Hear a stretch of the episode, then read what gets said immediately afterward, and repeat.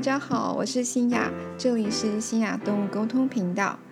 哦，今天想跟大家分享的就是我如何学会动物沟通。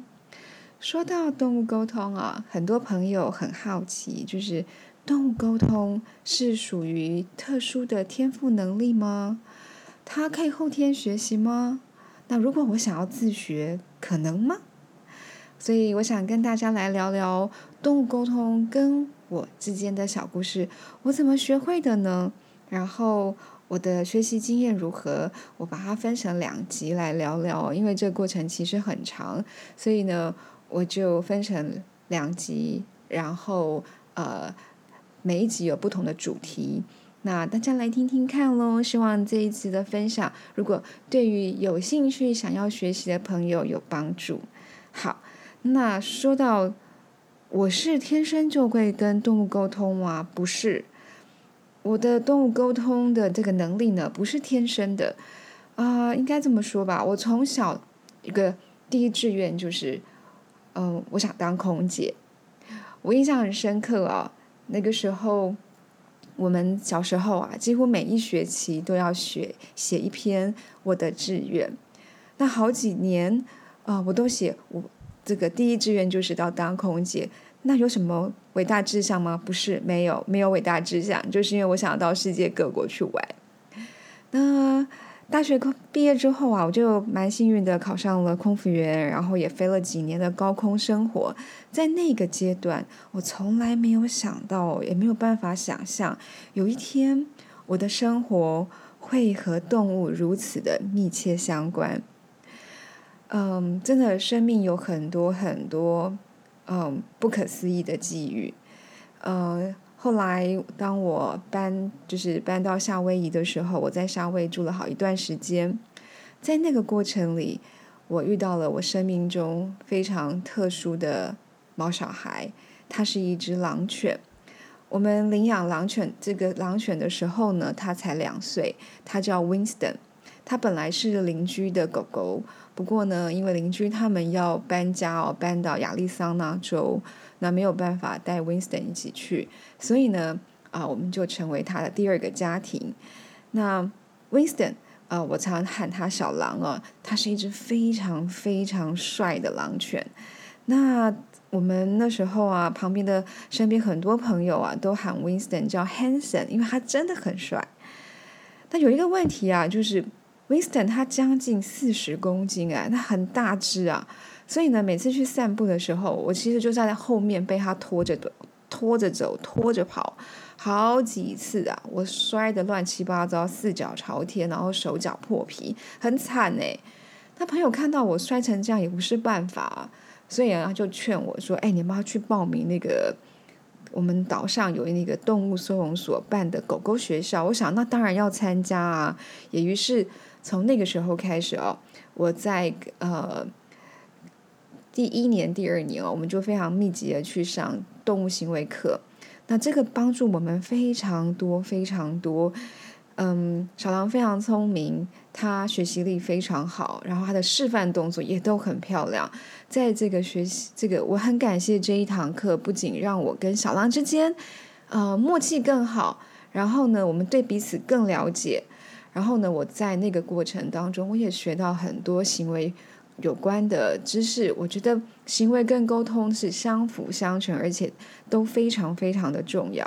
好，那话说回来，在那个时候，呃，因为我们常跑这个动物收容所的动物学校，所以呢，我们在学习的过程当中啊，我们也认识了很多的老师。然后有一次哦，真的很可爱，老师就说：“哇，你们就说我们家的小狼太帅了，要。”拍摄我们家小狼它的示范动作，然后来当这个动物收容所的广告 model 哦，真的很可爱。那小狼都做的一百分，超赞的。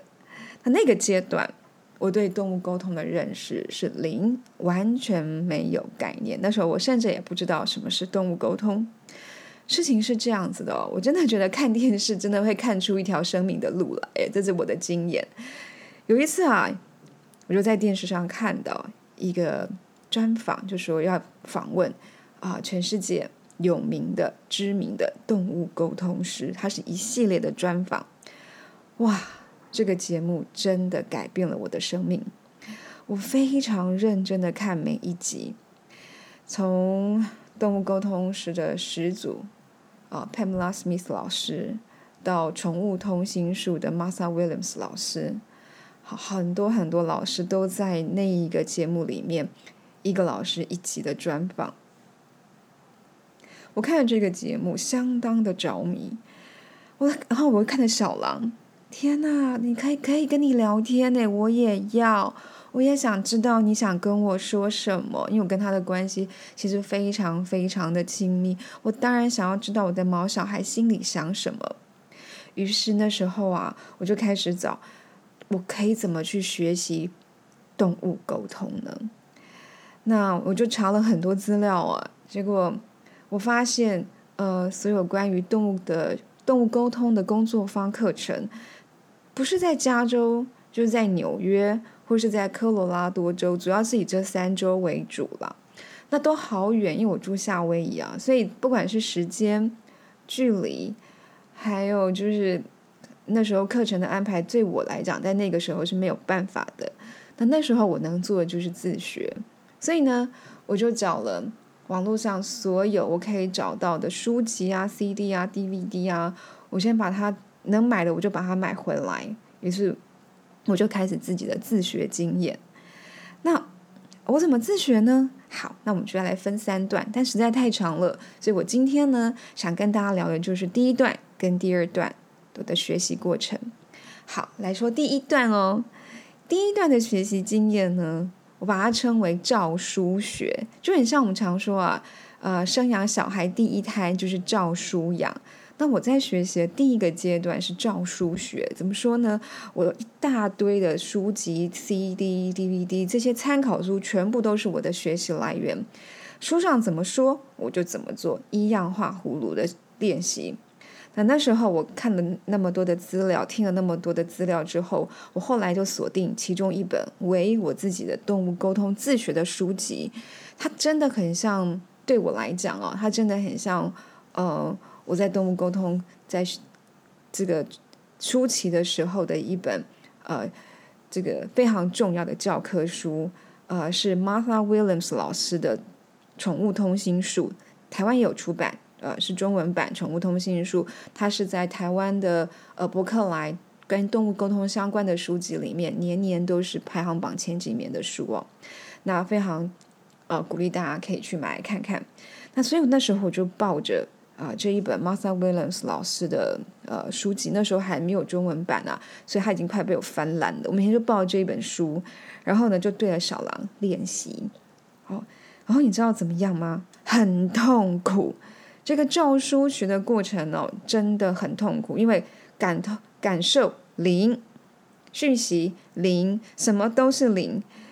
呃，就我我我我我可以很清楚很清楚的理解，就是当我现在在带这个动物沟通的课程，我在教学的时候，我非常能够同理学员在那这个阶段里面那种感觉是什么，空空的，好像在一个频道里只有自己一个人。什么都没有，一切静悄悄的。动物的心灵世界，动物的感受，就好像另外一个世界一样，你摸不到、看不到、抓不到。我完全懂那是什么感受，因为我在这个感受好长一段时间。那那个时候呢，我跟小狼心跟心的连接也是零。怎么说？他只要看到我啊，抱着讲义、抱着书朝他走过去，他赶快装睡。因为他不想陪我练习，因为很无聊啊，每天都问一样的问题，然后他就算有回答，我根本也听不到。在那个时候，那但是呢，嘿，当妈妈也是有经验的，我只要手上有零食，哎，他一定会赶快走过来，然后为了要吃零食。所以呢，在这个呃照书学的第一个阶段里面呢，我没有成功，但是但是我认为这个阶段对我。后来回想起来，我认为非常珍贵，也非常重要，因为这个阶段是概念的养成期。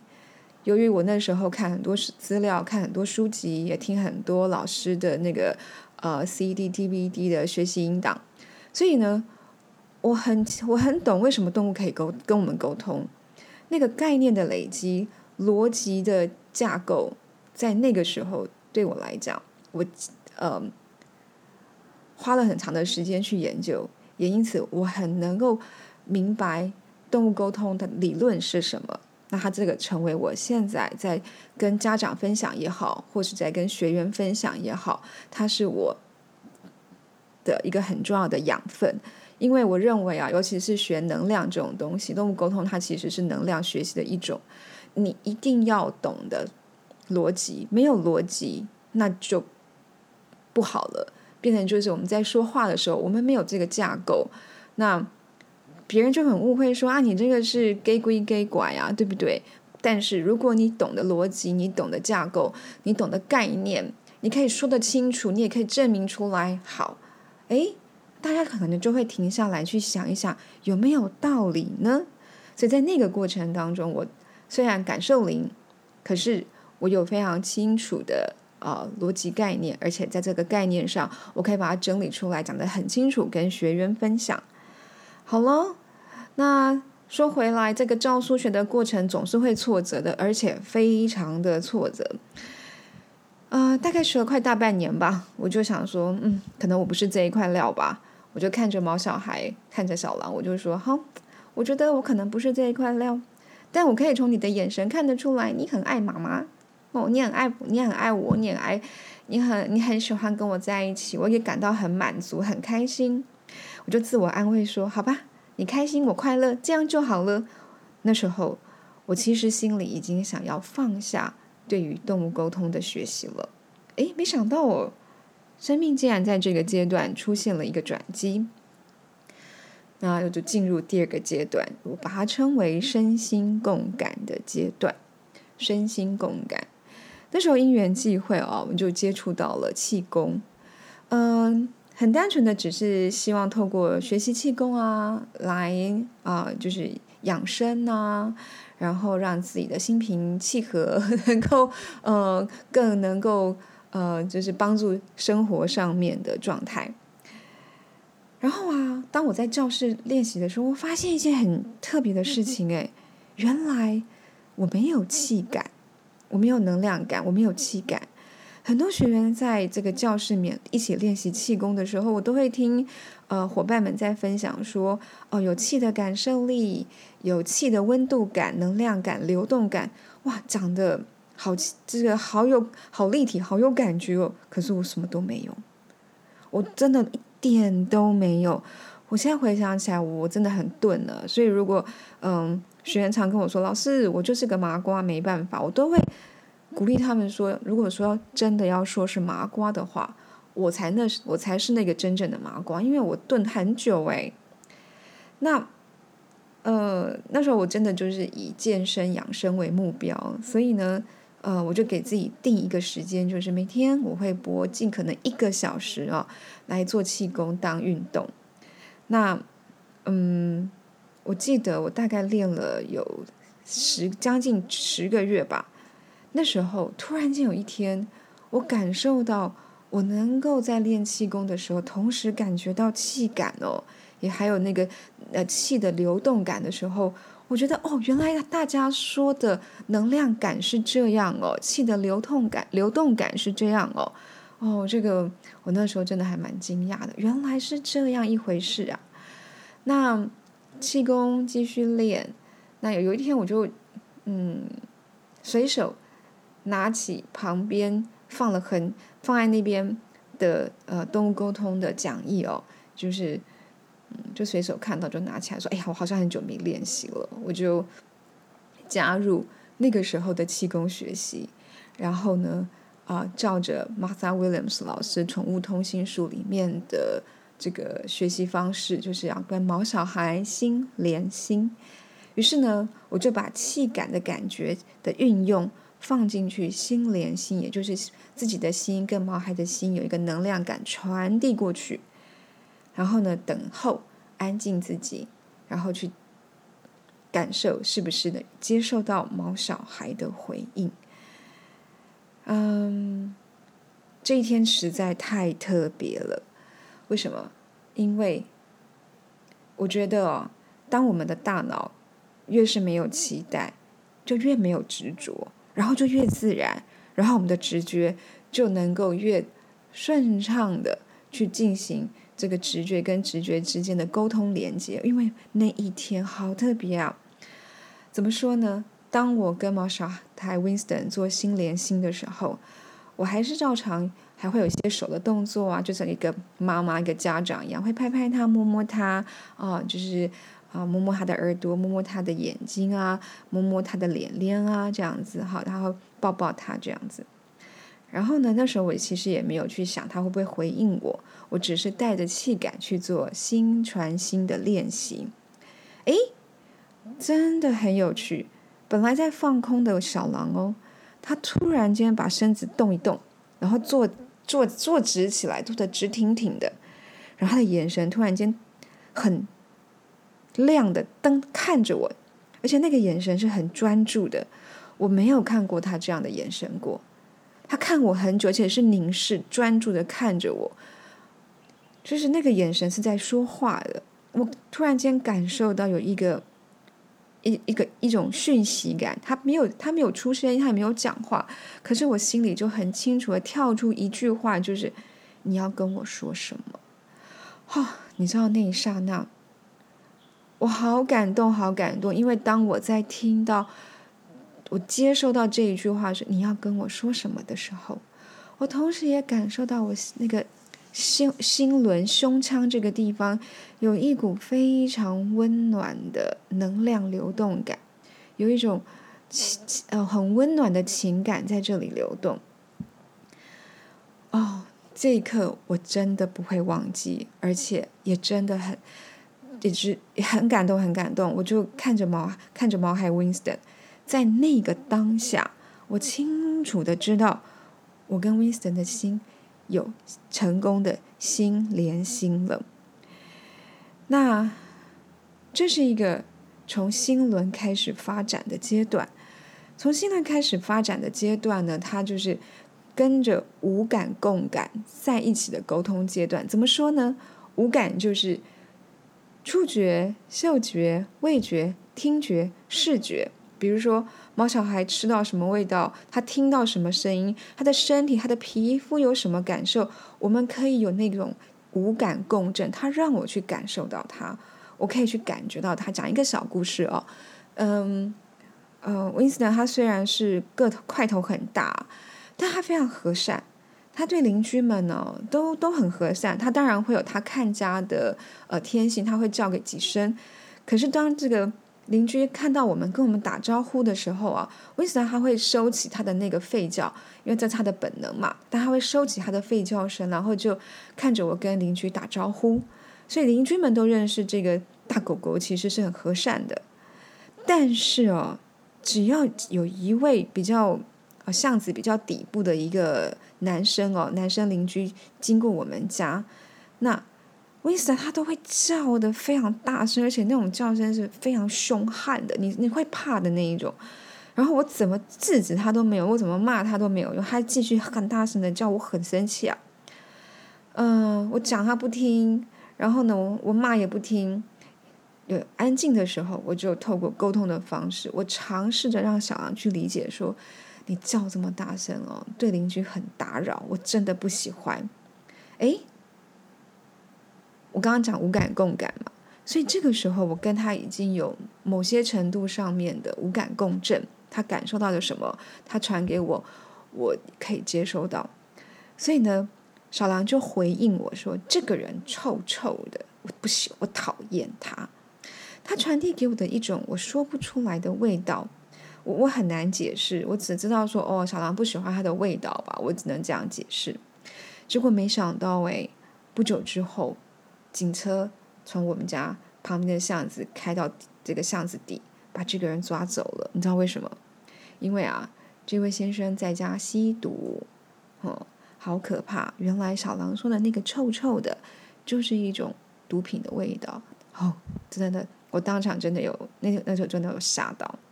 好，那我们怎么来练习这个五感共感哦，心轮共感的这个阶段？这个这个阶段的练习呢？嗯，当然了，在这个 podcast 上面的分享只有短短几分钟，很难能够讲的很细致。不过呢，有一些基本架构跟基本步骤，我们是可以尝试看看的。好，先说心轮的位置在哪里？它在胸腔的凹陷处。这里呢是在脉轮里面，脉轮系统里面掌管啊感受啊情感。好，它跟这个慈悲、和谐、嗯关爱有非常大的关系。这种情感感受呢，它同时也是直觉感官的，我常称为它是直觉感官的基地台。那直觉感官就是什么呢？在呃宠物通心术里面，Martha Williams 老师他就把直觉感官称之为超感受、超直觉、超听觉、超嗅觉、超味觉。那这些超超超什么的感觉呢？其实讲的很白话，也就是说。我可以感受到猫孩他在咀嚼的时候，这个食物在它口腔里面，它的感受的味道是呃是什么样的感觉？没有办法百分百分百的成为他的感觉，但是可以很贴近他的感受。那他听到的时候，他听到某些声音，对他来讲像什么样的声音？什么样的音频？什么样的音量？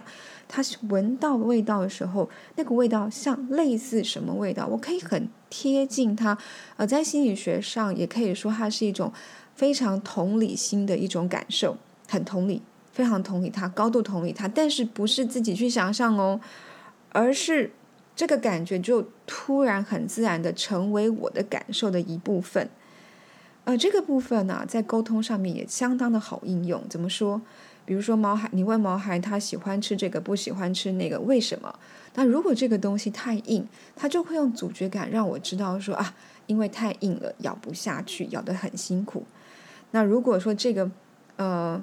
这个这个这个食物，它本来都吃，它为什么突然不吃呢？我印象很深刻，好几次猫还跟我说，因为味道已经不是以前那个味道了，有种很潮湿的味道在里面，它不要吃，不是它挑食，但是必须要讲了，有些猫还真的是蛮挑食的哈。所以呢，呃，在无感共感里面，我们可以延伸出来的呃问题，其实非常非常的多。我记得有一个很尴尬的沟通个案啊，就是嗯，有一天那个猫咪啊。突然就尿尿在床上，他是很乖的孩子，可是他怎么会这么做呢？我就问了猫咪：“哎，你怎么，你怎为什么会突然间会尿尿在妈妈的床上呢？” 然后那个猫咪就说：“我不喜欢妈妈身上还有另外一个人的味道。”哇，这不是很尴尬吗？因为猫咪猫咪它在说的是妈妈的新男友，这个真的有点尴尬。那。啊，就对他对毛小华来讲，他就是很自然的闻到了，而且这个闻到是超越我们嗅觉范围的哦。好，所以无感的沟通，它是身体感官共振的交流方式，其实它可以用的范围非常非常的广，反举吃喝玩乐睡喜好都可以应用。怎么来练习？好，我用非常简单而且很有效的方式，让大家来试试看。呃，新轮。Focus 在心轮，心轮也就是我的我们的胸腔的中间这个凹陷处，好，把这个感受力啊集中在心轮这里。然后先跟毛小孩说一句话，我觉得这句话对我在跟毛小孩沟通的时候帮助很大。我会跟毛小孩说：“请帮助我，让我可以更认识你。”就算是自己的毛孩，当我们在跟毛孩讲这句话的时候，请相信毛孩都懂。他们也很愿意的带领我们去认识他们的世界，他们当然愿意啊，因为我们是他们最爱的家人。然后就讲完之后，就 focus 自己的专注力在心轮，想象我的心轮跟毛孩的心轮有一个一条线连接过去。然后呢，当毛孩子很开心的时候，我觉得正面的经验是很好应用的。当他很开心的时候，就跟毛小孩说。你可不可以把这个感受也传达给我，让我也感受看看？或者他在嗯心的时候，哎，我们也可以专注在心轮，然后想象自己的心轮跟毛孩的心轮有一条线连过去，然后跟毛孩说：“你可不可以让我去感受看看你现在组织的感觉是什么？”讲完就好，讲一次就好，慢慢讲。讲完之后呢，就放空自己。然后等待这个感受自然浮现，不要去想象，想象跟感受是两回事，完全不同。好，那就这么简单，真的就这么简单。所以呢，嗯，当我们传递完之后，如果我们自己的直觉平常也比较呃灵活，说不定你就可以感受到了哟。那啊，今天跟大家分享的是第一个阶段照书学，第二个阶段心轮共感无感的阶段。接下来的下一个下一个节呃下一集呢，再跟大家分享第三个阶段，就是从身心。的沟通，从无感的沟通，从情绪的沟通，扩展到灵性与意识的沟通。好，那希望今天的节目啊对你有帮助。那有机会就赶快来练习看看哦。OK，那我们下集见，拜拜。